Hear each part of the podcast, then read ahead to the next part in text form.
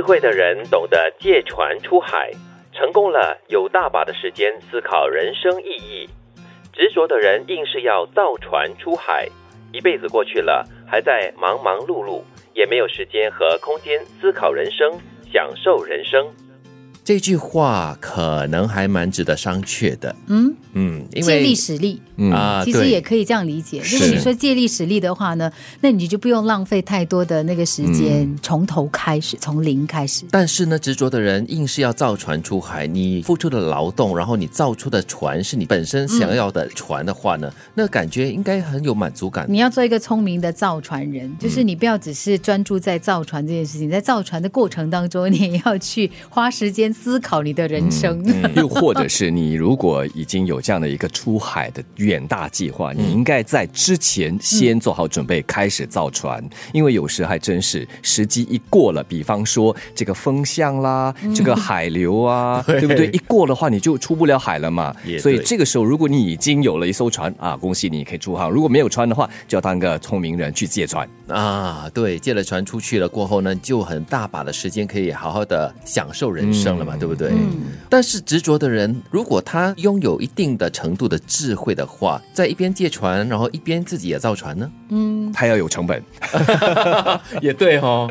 有时是这样子嘛。OK，有我们有一阵子不是说嘛，就是可能十年前、十多年前，当这个房市非常火热的时候，有些人就是借着当时的这个房屋政策，就可以一连的买了很多房子、很多套房子，然后从中赚取利益，然后就开始赚到他们第一桶金、第二桶金，然后就可以买更多的房子作为一个投资。那但是现在不一样了，受到各种政策的局限，你可能错过了个机会，这个时候你还真的是要慢慢的来了。嗯，不过我觉得哈，这段话呢，很大的一个提醒就是执着。有时候我觉得执着是一个人生当中很难拿捏的一个东西，就是你做过了头呢，你就变成死心眼。嗯，就是你明明就是这条路是不通的，可是你说我我要做一个坚持到底的人，你过分的执着，嗯，那那也不太好。但是呃，你遇到困难你就说啊，那我用别的方法，一下子就放弃，好像也不对。